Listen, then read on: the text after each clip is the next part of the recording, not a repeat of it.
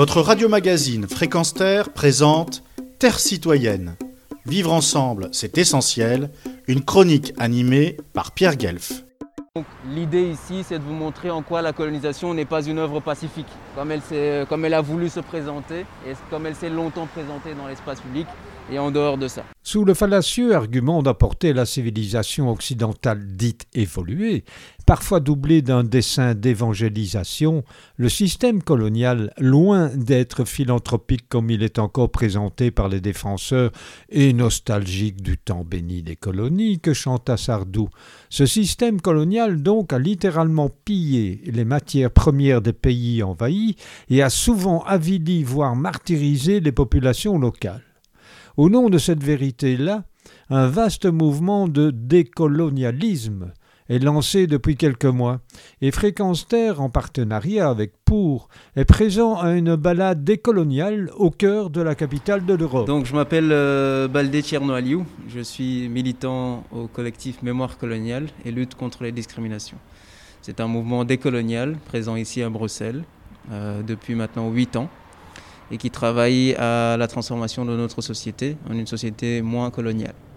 Et donc, euh, nous, le travail que nous effectuons au quotidien ici à Bruxelles, c'est de faire le lien très clair entre la colonisation, le racisme actuel et les dominations actuelles euh, de plusieurs pays du monde, mais aussi euh, ici en Belgique de populations africaines. Et donc, euh, l'idée pour nous, c'est d'utiliser l'espace public, qui est un espace qui est fortement marqué par la colonisation, puisque vous avez un certain nombre de noms de rues, de statues, de monuments, qui rendent hommage d'une certaine façon à la colonisation et qui la glorifient.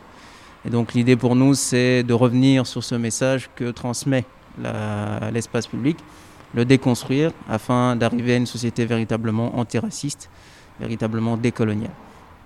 Et donc nous avons construit à Bruxelles 17 euh, parcours différents dans différentes communes de la ville euh, pour justement euh, souligner aussi le fait que Bruxelles est une ville particulière, fortement marquée. On fait d'ailleurs la blague, on dit c'est pas Bruxelles, c'est Léopoldville.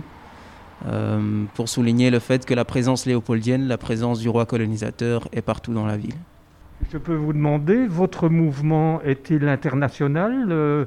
Les Parisiens, par exemple, ou Marseillais, peuvent-ils aussi avoir le même genre de démarche? Alors, la décolonisation, elle est présente un peu partout dans le monde. Ça, c'est une, c'est une évidence. Le nôtre, il est euh, sur le plan national, mais nous avons des liens, des alliés un peu partout euh, dans le monde. On a des alliés en France, on a des alliés sur le continent africain principalement. Donc, euh, on essaye de transmettre cette lutte de génération en génération. Avez-vous rencontré des difficultés, je vais dire, d'officiels, des pressions pour ne pas agir comme vous le faites maintenant? Euh, évidemment que oui. Euh, alors, il y a une accointance assez particulière entre les anciens coloniaux euh, qui sont rentrés du Congo, des anciens colonisateurs qui sont rentrés après l'indépendance, et le monde politique actuel et les élites politiques. et il faut savoir que ce monde associatif-là, essaye à tout prix de garder une seule version de l'histoire. Euh, dans l'espace public, dans les institutions, dans l'enseignement, et font en sorte, parce que c'est un mécanisme de pouvoir pour eux. Et donc, euh, évidemment que nous les croisons un peu partout dans, dans les luttes que nous menons.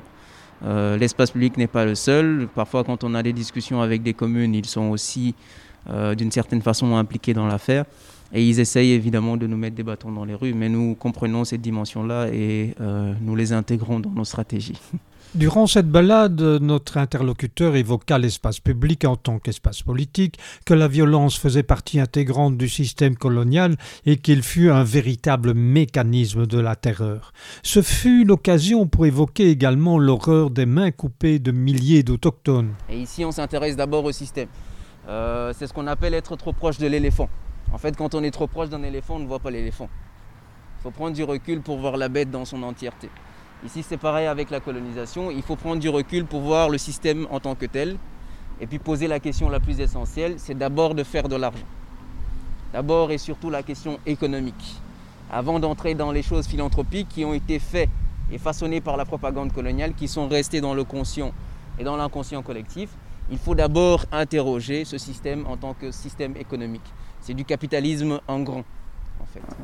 Et donc euh, ici ce qui se passe c'est qu'on impose pour chaque munition utilisée de justifier qu'elle a bien été utilisée sur un homme. Donc chaque balle utilisée devait être justifiée. Et donc euh, pour justifier ça il fallait couper une main de la personne pour revenir avec. C'était ça le mécanisme. Pour conclure ce reportage, rappelons que suprêmes injures et injustices aux anciennes colonies, beaucoup d'entre elles doivent encore rembourser de prétendues dettes au système capitaliste qui les a exploitées, et qu'il y a encore une vingtaine de pays ou régions colonisées en 2020, des territoires non autonomes, comme dit pudiquement l'ONU, dont la Nouvelle-Calédonie, Gibraltar, la Polynésie française, les pays colonisateurs étant entre autres la Grande-Bretagne, les États-Unis et la France, cette dernière qui se targue de clamer qu'il est le pays des droits humains. C'était Pierre Guelf au Fréquence depuis une balade décoloniale dans la capitale de l'Europe. Retrouvez et podcastez cette chronique sur notre site fréquenceterre.com.